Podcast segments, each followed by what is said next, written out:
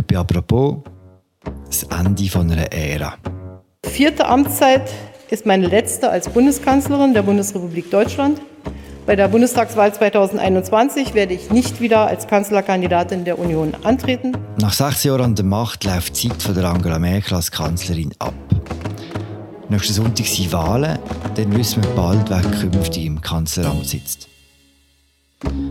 Bei «Apropos» verabschieden wir heute die mächtigste Politikerin von Europa. Wie groß ist das Erbe von Angela Merkel? Warum hat man sie außerhalb von Deutschland immer lieber gehabt als daheim in Berlin? Und warum hat sie sich eigentlich so gar nicht für die Schweiz interessiert? Diese Frage beantwortet uns heute Dominik Eigenmann, langjähriger Deutschland-Korrespondent vom Dagi. Und damit ich alle herzlich willkommen heißen zu «Apropos» im täglichen Podcast vom Tagesanzeiger und der Redaktion Tamedia. Mein Name ist Philipp Loser. Hallo Dominik. Sali Philipp. Dominik, in der Vorbereitung auf diese Sendung habe ich kurz in der Schweizer Mediendatenbank eingegeben, wie oft die Name zusammen mit dem von Angela Merkel äh, auf, auftaucht. Willst, willst du röteln? also das sind sicher mehrere hundert, würde ich vermuten. Es sind mehrere tausend. Äh, kannst du dir das vorstellen, überhaupt jetzt schon, deutsche Politik ohne Angela Merkel? Ja, es ist nicht so leicht, sich vorzustellen. Und das hat damit zu tun, dass sie äh, so alltäglich immer da war. Ich bin 2015 äh, nach Deutschland gekommen, wo dann kurz später auch die vielen Flüchtlinge nach Deutschland gekommen sind. Und in dieser Zeit ist die Kanzlerin immer so präsent gewesen, eigentlich bis heute, auch zuletzt in der Corona-Krise, dass sie natürlich zu einem Gegenüber geworden ist, äh, vor allem wenn man am politischen Berichterstatter ist, dann äh, verfolgt man ja äh, die wichtigen Politiker professionell und sie ist natürlich mit Abstand die wichtigste gewesen und ist immer da gewesen und immer präsent gewesen. Insofern mhm. fällt es jetzt natürlich schon schwer, sich vorzustellen, was denn ist, wenn sie eben nicht mehr da ist. Du hast so viel über sie geschrieben, über sie nachgedacht, über sie geschwätzt. Was bleibt dir selber von ihr? Ja, das Gegenüber, wo sie war. Und zwar ist sie einerseits eine beruhigende Präsenz gewesen. Das heißt, man hat gewusst, dass sie da im Kanzleramt sitzt. Ich bin, ich bin, wenn ich ins Büro gegangen bin, jeweils auch am Kanzleramt vorbeigelaufen und habe immer gedacht, da sitzt sie im siebten Stock und äh, versucht, Deutschland zu regieren. Und das Beruhigende beim Denken an die Präsenz von Angela Merkel ist eigentlich immer gewesen, und so haben das auch viele Deutsche empfunden, dass sich da jemand kümmert. Dass jemand auf, zumindest was Verständnis angeht, auf der Höhe der Zeit ist, das Problem kennt und versucht, äh, die Probleme äh, zu lösen, soweit es ihr möglich ist. Und und die Präsenz, glaube ich, wo sie hat und auch die Ernsthaftigkeit, mit der sie Politik betrieben hat und gleichzeitig die persönliche Bescheidenheit, wo sie ausgestrahlt hat, gleichzeitig auch der rasende Intellekt, wo man gemerkt hat, wo schafft im Kopf von der Frau, das ist schon etwas, wo bleibt. Hm. Also über ihre Zeit aus hast du das Gefühl? Also ich, ich glaube, man muss sich keine Illusionen machen. Eine neue Regierung wird kommen, ein neuer Kanzler wird äh, irgendwann gewählt werden und dann werden schnell ganz viele andere Probleme im Vordergrund stehen, als dass man der Angela Merkel nachtrauert. Aber gleichzeitig und das wird eine schwere Bürde sein für jeden, der jetzt Kanzler wird, wird man, wird man jeden an ihrer messen und wird man, glaube ich, auch äh, jeden an ihrer Präsenz und an ihrer Geistesgegenwart messen und natürlich auch an ihrer ruhigen Art. Und insofern, insofern könnte sie noch viel länger als, äh, als Echo oder als Gespenst äh, der, der deutschen Öffentlichkeit erhalten bleiben, als viele jetzt denken. Du hast äh, ein grosses, sehr tolles Abschiedswort geschrieben über sie und hast sie dort als, als Kanzlerin von, vom Bewahren gezeichnet. Kannst du uns das erklären, was du mit dem meinst? Ja, interessant ist ja, dass Angela Merkel, das weiß man heute eigentlich fast nicht mehr, als Reformerin antreten ist 2005 als Kanzlerkandidatin von der Union. Dort mal hat die SPD mit den Grünen regiert. Gerhard Schröder ist der Kanzler gewesen. Und es ist so, die Ära von der neoliberalen Politikformulierung. Äh, Selbst äh, die SPD ist da, äh, sozusagen, ist ja da auf dem dritten Weg gewesen, wie man das hier genannt hat. Und Angela Merkel hat noch vieles radikaleres neoliberales Programm vorgeschlagen, wo eigentlich zu ihrer pa Partei und zum Gefühl, wo in der Partei hier geherrscht hat, gut passt hat. Und, und dann hat sie die Wahl fast verloren gegen Schröder. Es ist wirklich nur um, äh, um äh, einen halben Prozentpunkt oder einen Prozentpunkt gegangen am, äh, am Wahlabend. Und dann hat sie, wo, wo wirklich Ison am, äh, ein Ison realistischer Mensch ist und sich am, an dem, was sie vorfindet, ausrichtet, auch politisch, hat sie sofort gemerkt, dass, wo mir fast das Knick gebrochen hätte, und verhindert hätte, dass ich an die Macht komme, war, dass ich den Deutschen eigentlich zu viel Wandel zugemutet hätte mit dem neoliberalen Programm. Und darum hat sie das neoliberale Programm, das sie hatte und mit dem sie gewählt worden ist, relativ schnell verstaut und hat angefangen, auf sich zu navigieren und im Prinzip das zu machen, was die Leute von ihr erwartet haben.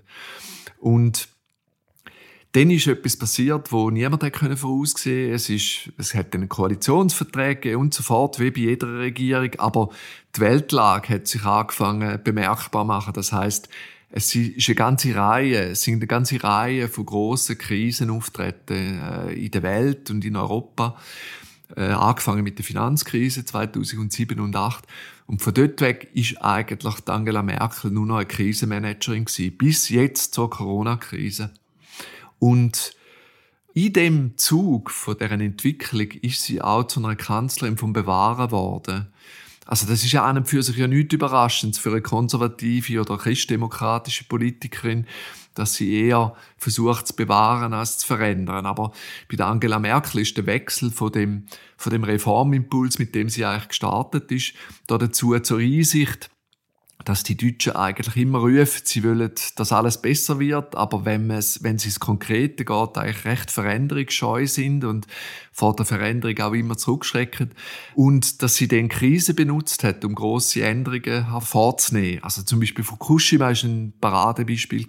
Hm. Also Rot-Grün hat ja wollen aus Atomkraft aussteigen und ein paar Jahre später, wo dann Angela Merkel äh, an die Macht kam, hat sie gesagt, wir verlängern die Laufzeiten der Atomkraftwerke. Und dann ist kaum ein halbes Jahr oder ein Jahr später ist, äh, der große Unfall in Fukushima passiert. Und dort hat Angela Merkel sofort, sofort gemerkt, dass die sowieso schon immer sehr skeptischen Deutschen die Atomkraft nicht mehr wären wollen nach Fukushima. Und dann hat sie sofort, mhm. ist sie sofort ausgestiegen aus der Atomkraft. Und das ist ein Moment, sie hat die Krise benutzt, um den Wandel voranzubringen ähm, in, in Bereichen, wo die Leute gemerkt haben, es muss jetzt etwas passieren, aber zu, in normalen Zeiten nicht bereit gewesen wären zu dem Wandel. Mhm. Eben, am Schluss bleibt ja mehr als nur ein Gefühl. Es bleibt der Atomausstieg und es bleiben schon noch ein paar andere Sachen, die sie in ihrer Zeit äh, angerissen hat. Was ist das, was wirklich faktisch bleibt denn? Ich glaube, das ist speziell bei Angela Merkel und darum nennen sie Historiker auch jetzt schon wahrscheinlich eine Krisenkanzlerin. Es wird von ihr nicht ein besonderes Werk bleiben, ein grosses Vereinigungswerk oder eine entscheidende politische Weichenstellung, wo ihren Namen trägt am Schluss. Das ist sicher ein Unterschied zum Helmut Kohl zum Beispiel oder zum Konrad Adenauer, der große Gründungskanzler der Bundesrepublik. Ihren Namen wird man damit verbinden, dass sie Deutschland gut durch schwierige Zeiten geführt hat. Es ist natürlich, also wenn, wenn man so eine Reihe von Krisen zu bewältigen hat, ist es natürlich aus Sicht der Bürgerinnen und Bürger schon gut, wenn man die Krise einigermaßen übersteht, ohne dass es einem zu viel geschadet hat. Und, und das habe ich in, meinem, äh, in meiner Bilanz auch geschrieben, wenn natürlich äh, rundum alles äh, die Ordnung zerbricht, an die man eigentlich immer geglaubt hat, dann ist es natürlich schon eine Errungenschaft, den Status quo zu wahren. Und so hat sie zum Beispiel auch der Europäischen Union oft gehandelt. Sie hat versucht, den Niedergang äh, von der Europäischen Union zu verhindern und zu verhindern, dass zu viele Länder aus der Europäischen Union austreten oder sich entfremden von der EU. Und das allein ist noch keine gewaltige Leistung. Aber gleichzeitig, wenn man schaut, wie, was für Zentrifugalkräfte es in dieser Zeit gegeben hat, die an dieser EU zerrt haben, dann ist es eben doch eine Leistung. Und wie gesagt, das ist wahrscheinlich nicht wenig. Und wenn sich Deutschland in dieser, gleich, in dieser Zeit gleichzeitig äh, wirtschaftlich hervorragend entwickelt hat und kulturell, gesellschaftlich geöffnet hat, also ein bunteres, ein entspannteres Land geworden ist in ihrer Zeit, dann kann man natürlich, wenn man das will, auch sagen, das ist dem Angela Merkel ihres Werk. Aber das wäre auch ein bisschen unehrlich, weil ich glaube, das sind gesellschaftliche Strömungen gewesen, hm. wo sich nicht unbedingt wegen ihr äh, durchgesetzt haben, sondern, sondern mit ihr durchgesetzt haben und wo sie oft auch nur auf der Welle mitgesurft ist, als die Welle wirklich ausgelöst hat. Es gibt ein recht tolles Buch von Ben Rhodes, das war ein Berater von, von Barack Obama und dort drinnen schildert er den letzten Besuch von Obama bei der Angela Merkel, wo sie drei Stunden miteinander Nachtessen, wo er sie ermutigt, äh, nochmal zu kandidieren, weil Trump gewählt worden ist und Angela Merkel wird dort so als grosse, grosse Retterfigur von der globalen Politik dargestellt. Warum ist so eine grosse Diskrepanz zwischen ihrer Innen- und ihrer Aussenwahrnehmung? Die Szene, die du beschreibst, mit dem Obama bei der Merkel in Berlin, im Hotel Adlon, oder? zeigt ja schon ein bisschen, dass es natürlich bei einer relativ grossen Mittelmacht wie Deutschland ist, also dritt, viert größte, Wirtschaftsmacht äh, der Welt, aber politisch eher eine Mittelmacht, jedenfalls keine Supermacht äh, ist natürlich die Beobachtung von außen sicher größer als jetzt bei einer kleinen Schweiz. Das heißt, es gibt immer Erwartungen von außen und Erwartungen von innen an jemand wie Angela Merkel und dass sie zu der Königin von Europa und zu einer Weltpolitikerin aufgestiegen ist, das ist auch erst im Laufe von ihrer Kanzlerschaft gekommen. In Europa ist sie schon in der Eurokrise und in der Finanzkrise natürlich zwar die dominante Figur gewesen, aber auch höchst umstritten. Also in Griechenland und in Italien und in Spanien hat man in der Eurokrise natürlich wahnsinnig über sie geschimpft und auch unter ihre gelitten. Äh, in der Flüchtlingskrise ist sie im Osten das Gleiche in Osteuropa. Äh, währenddem die, die eher auf ihrer Seite gestanden sind und auch in Deutschland selber ihre äh, Meinung eigentlich teilt hat und auch gefunden hat, sie vertreten eigentlich deutsche Interessen. Und nachher mit Amerika ist dann noch etwas ganz anderes passiert. Also der Obama ist ja nur als Hilfe suchen zu der Angela Merkel gefahren, dort erstens, weil er sie hätte überzeugen dass sie wirklich noch nicht kandidiert. Und er hat das auch geschafft, weil sie hätte eigentlich nicht mehr wollen. Und zum anderen natürlich wegen Donald Trump. Der Obama mhm. hat sich echt Sorgen gemacht, dass der Trump die Weltordnung zertrümmert, so wie man sie kennt hat. Und also die demokratisch-liberale äh, Grundverfassung von einer, von einer dort UNO auch äh, vermittelten Weltordnung. Und und er hat natürlich gewusst, und Merkel noch viel mehr, dass es dass eine totale Überforderung und Überschätzung ist vom deutschen Einfluss und auch von ihrem persönlichen Einfluss, dass jetzt der Obama sagt, du musst jetzt die Welt retten oder die amerikanischen Medien oder die britischen Medien geschrieben haben, sie ist jetzt Anführerin von der freien Welt. Gleichzeitig hat sie faktisch probiert, die Rolle zu spielen, so gut es ihr möglich war. In der Welt hat ihr das viel Respekt eingebracht. In Deutschland hat man das oft gar nicht so wahrgenommen, weil, weil natürlich in Deutschland die alltäglichen Sorgen auch viel näher sind. Also ein G8-Gipfel oder ein G20-Gipfel oder ein Treffen mit dem Putin hat in Deutschland nie die gleiche Relevanz, wie wenn Angela Merkel hinsteht am Fernsehen und sagt, bei Corona nehmen Sie es ernst. Es ist ernst. Mhm. Und das heißt, dass die ganzen außenpolitischen und geopolitischen Fragen, wo die Deutschen sowieso nicht so interessieren, wie es eigentlich nötig wäre, bei den meisten Bürgerinnen und Bürgern keine so große Rolle gespielt haben, als dass sie die Merkel auch als Weltpolitikerin hätte können würdigen. Und insofern ist auch manchmal natürlich die Würdigung innenpolitisch und außenpolitisch ein bisschen auseinandergegangen. Wir sind ein paar Tage vor den Wahlen. Der Armin Laschet, der äh, Spitzenkandidat von der CDU, dem läuft es nicht so gut. Angela Merkel muss für ihn jetzt noch in die Hose und an verschiedenen Orten auftreten mit ihm zusammen. Inwiefern ist sie eigentlich auch geschuld, dass es der CDU und der Union nicht so gut geht? Ja, da muss man eine Antwort auf verschiedene Ebenen geben. Also Angela Merkel ist nicht schuld, dass der Armin Laschet ein schlechter Wahlkämpfer ist und einen schlechten Wahlkampf macht und wahrscheinlich nicht ihren Nachfolger wird. Das muss man so deutlich sagen. Weil, wenn der Markus Söder von der CSU der Kandidat gewesen wäre von der Union, dann würden wir heute ganz anders über die Wahl reden, die äh, am Sonntag ist. Insofern, und der kommt aus der gleichen Parteienfamilie. Aber und da kommen wir jetzt schon auf Probleme, wo Angela Merkel der CDU hinterlassen hat, ihrer Partei, also der grossen Schwester von der CSU. Es ist natürlich schon so, dass seit Angela Merkel 2018 den Vorsitz der Partei abgegeben hat, nach fast 20 Jahren, muss ich das mal vorstellen, ist ein Vakuum entstanden. Da hat es zwei Nachfolger gegeben, also zuerst Annegret Kramp-Karrenbauer, wo äh, Vorsitzende geworden ist, später den Armin Laschet. Und das sind beides Kandidaten gewesen, die nicht die volle Unterstützung von ihrer Partei hatten und wo man in der Partei auch selber äh, zwiespältig angeschaut hat. Und Angela Merkel, durch das, dass sie beharrt hat darauf, dass sie Kanzlerin bleibt, auch wenn sie nicht mehr Parteivorsitzende ist, hat natürlich zu dem Vakuum beigetragen. Also jeder von diesen Nachfolgern, also Kram Karabauer und Laschet, haben sich immer still an ihr messen lassen und in gewissen Fällen hat Merkel auch ganz klar das Überleben von ihrer eigenen Regierung über die Interessen von, von der CDU gestellt. Das ist aber nicht erst 2019 so gewesen, sondern schon seit 2005 eigentlich. Und das ist für die, CD, für die Kandidaten natürlich ein grosses Problem gewesen. Und dann gibt es noch ein tieferes Problem.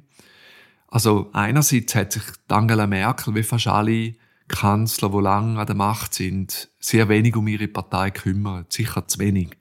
Und sie hat auch zu wenig dafür tun, dass es in der Partei einen lebendigen Wettstreit um die besten Ideen gegeben hat.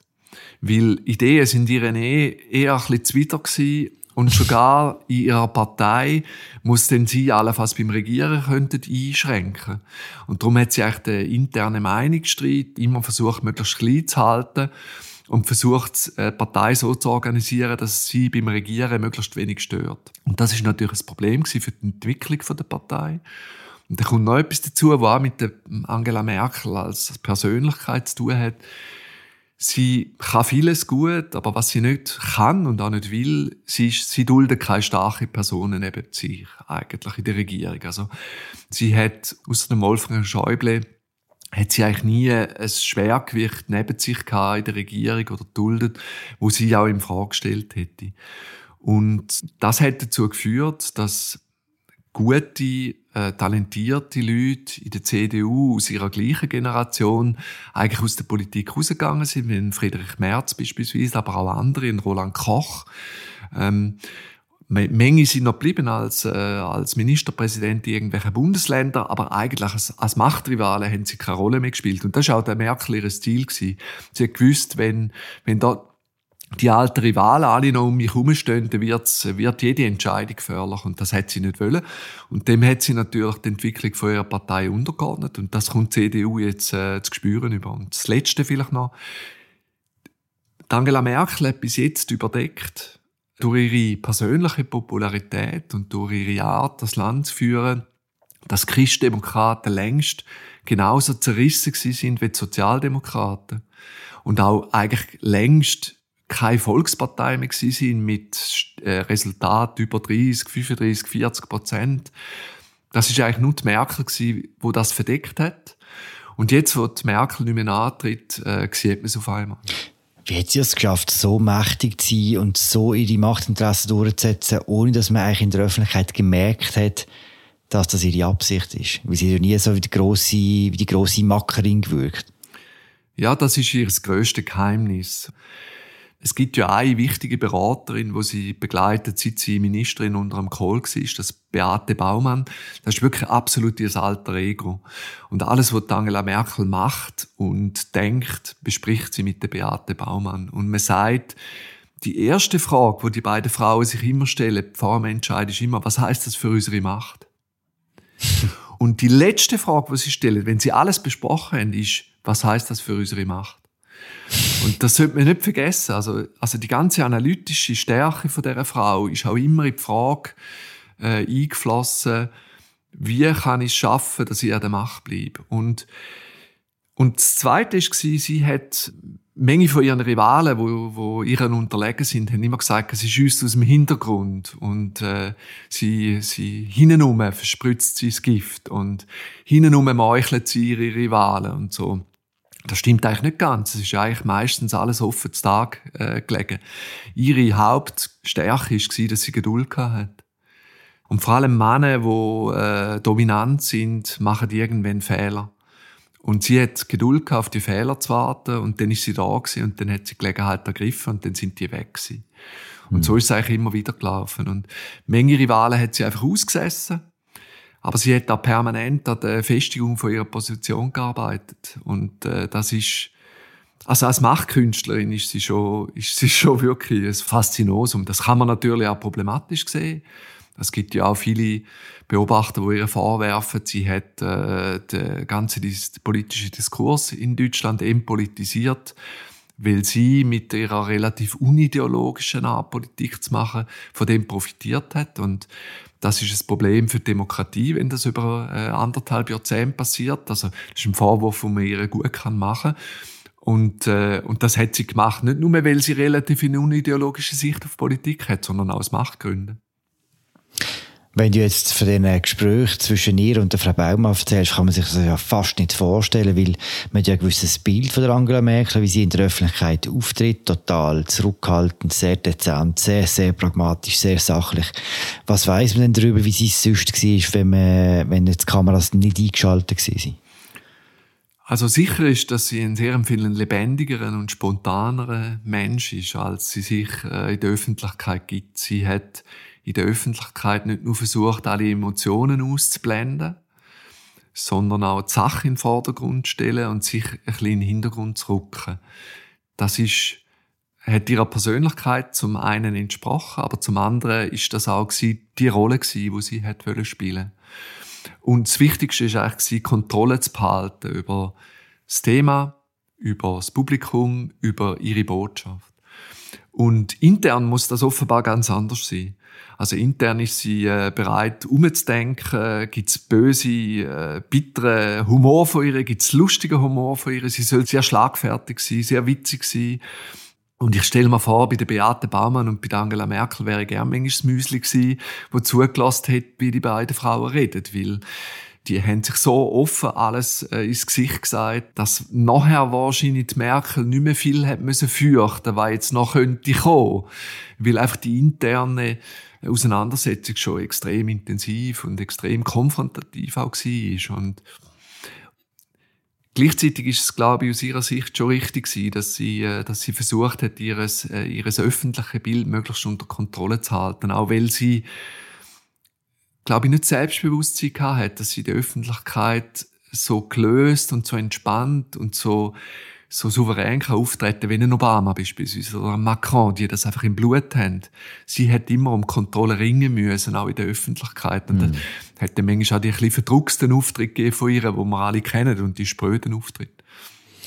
Zu dem öffentlichen Auftritt haben auch traditionellerweise Fotos gehört aus Pontresina, aus Mengadin, wo sie in die Ferien ist langläufeln. Was jetzt eine wahnsinnig elegante Überleitung wäre zur folgenden Frage sie ist so häufig da bei uns in der Schweiz und trotzdem kann man glaube ich sagen, dass das Thema Schweiz sie überhaupt nicht interessiert hat, oder? Ja, das ist ja so. Also viele Schweizer Medien wollen das nicht so recht wahrhaben und suchen verzweifelt nach irgendwelchen Spuren von der Angela Merkel in der Schweiz und die Wahrheit ist, sie hat sich nicht für die Schweiz interessiert. Punkt. Und der Grund dafür ist ein politischer. Angela Merkel hat in, in der EU wirklich unglaublich viel Zeit und Arbeitskraft investiert, die auseinanderstrebenden Interessen von Ost, Süd, Nord, West zusammenzubinden. Für ihre Europapolitik ist die Meinung von Bulgar und von der Estin sehr wichtig gewesen, weil sie eben nicht nur hat mit der grossen Länderpolitik machen in Europa. Und die Schweiz im Vergleich dazu ist vollkommen unwichtig gewesen, nicht nur für die Europapolitik, also für die, für die innere Politik der EU, sondern durch da, dass Merkel schnell gemerkt hat, dass sich nach 2005, wo sie Kanzlerin waren, ist die Schweiz sicher nicht weiter der EU angenähert hat, sondern noch weiter von der EU entfernt hat. Durch das ist die Schweiz immer unattraktiver und uninteressanter geworden. Und eigentlich ist am Schluss die Schweiz noch gut gewesen zum Langläufeln, beziehungsweise für das, äh, das Treffen in Davos, wo ja auch ein extraterritoriales Treffen eigentlich ist. Also da geht es ja nicht um die Schweiz, sondern da trifft sich einfach äh, die Weltelite irgendwo in der Schweiz. Und, und auch ein Treffen, wo sie hat mit der Bundesrat, hat sinnigerweise auf dem Flughafen in Zürich stattgefunden, weil sie noch schnell wieder hat weg müssen und weg wollen. Und das ist klar. Also ich glaube, die Kränkung von der, vor allem von der Deutschschweizer, dass, äh, dass anders als der Helmut Kohl sich die Merkel für die Schweiz interessiert hat, sollte man nicht allzu persönlich nehmen, weil es hat wirklich einfach mit dem mit dem politischen Interesse an dem Land zu tun. Und das äh, schwindet, wenn sich, äh, je mehr sich die Schweiz aus Europa verabschiedet. Am Anfang des Gesprächs habe ich dich gefragt, was dir bleibt von ihr. Jetzt zum Schluss ein bisschen in die andere Richtung gefragt. Was willst du nicht vermissen und auf was freust du dich bei einer neuen Kanzlerin, bei einem neuen Kanzler? Also, wenn ich nicht wird vermissen, ist äh, eine gewisse Sprödheit äh, in der Formulierung von dem, was sie eigentlich will und von dem, was sie mit ihrer Politik vorhat. Manchmal auch eine Art, den Ball zu wenig weit zu werfen. Also, ich erwarte eigentlich schon von der Politik, dass man auch mal versucht, eine Vision zu formulieren für eine ganze Legislatur beispielsweise, dass man klar sagt, wo man eigentlich will hin. Und dass man sich dann auch an diesen Zielen muss messen lassen und das auf sich navigieren von Angela Merkel hat den Vorteil gehabt, dass sie nie jetzt große Versprechen gemacht hat und nie jetzt große Ziel genannt hat. Und gleichzeitig glaube ich schon, dass Versprechen und Ziele auch wichtig sind in der Politik. Und wenn ich mich freue, ja, schon, dass eine neue Regierung kommt. Äh, ich bin sehr gespannt darauf, was für eine Regierung es wird, weil äh, das hängt ja dem nicht nur vom neuen Kanzler oder von der neuen Kanzlerin ab, sondern vor allem auch von der Koalition. da bin ich wirklich sehr gespannt drauf. Äh, und dann natürlich äh, jemand zu sehen, vielleicht, der ein anderes Temperament hat als Angela Merkel. Das Problem ist nur ein bisschen der mm, Mann, der im Moment am meisten im als Favorit gilt für ihre Nachfolge, Olaf Scholz, der ist in einiger Hinsicht fast ihren Klon. Mhm. Also der ist so spröd wie sie, der ist so langweilig wie sie, der ist so sachlich wie sie und da ist sicher auch einer, der wird auf sich navigieren. Wenn, wenn er Kanzler wird in einem Linksbündnis, ist es eine andere Geschichte. Aber wenn er Kanzler wird von einer Koalition, sagen wir jetzt mit Grünen und FDP, dann ist das äh, natürlich die Weiterführung von, der, von einer großen Koalition oder vom Geist von der großen Koalition mit anderen Mitteln. Und für das steht eigentlich der Olaf, Olaf Scholz und für das wird er vielleicht eben auch gewählt. Und dem muss ich sagen, freue ich mich schon ein bisschen weniger. Also, weil, weil, ja, mal schauen, wie das denn wird. Nichts Neues unter der Berliner Sonne. Danke für das Gespräch, Toni. Es ist gern geschehen, hat mich gefreut. Berichterstattung von Dominik Eigenmann zu den Wahlen in Deutschland lesen ihr fortlaufend bei uns auf der Seite. Am Sonntag ist dann der grosse Wahltag. Und ja, das war es. Die aktuelle Ausgabe von «Apropos» im täglichen Podcast vom Tagesanzeiger und der Redaktion der Media. Mein Name ist Philipp Loser und bleibt doch noch ein bisschen dran. Es kommt jetzt noch eine Botschaft vom Holger Ahlich, im stellvertretenden Wirtschaftschef der Redaktion der Media. Danke vielmals, bis bald, ciao zusammen. Hallo, ich bin Holger Ahlich, stellvertretender Ressortleiter Wirtschaft der Tamedia Zeitungen. Wirtschaft, das sind für uns Themen rund um Menschen, nicht um Zahlen. Wir beschäftigen uns zum Beispiel mit der Frage der Impfstoffbeschaffung oder auch Bankenskandale, rund um die Immobilienmärkte, ob ich mir noch eine Wohnung leisten kann oder nicht, und Themen rund um Reisen und Mobilität, um nur ein paar Beispiele zu nennen. Nichts ist aber teurer, als an Qualität zu sparen. Daher würden wir uns sehr freuen, wenn Sie uns unterstützen würden, zum Beispiel mit einem Abo. Mehr Infos gibt's unter tagiabo.ch.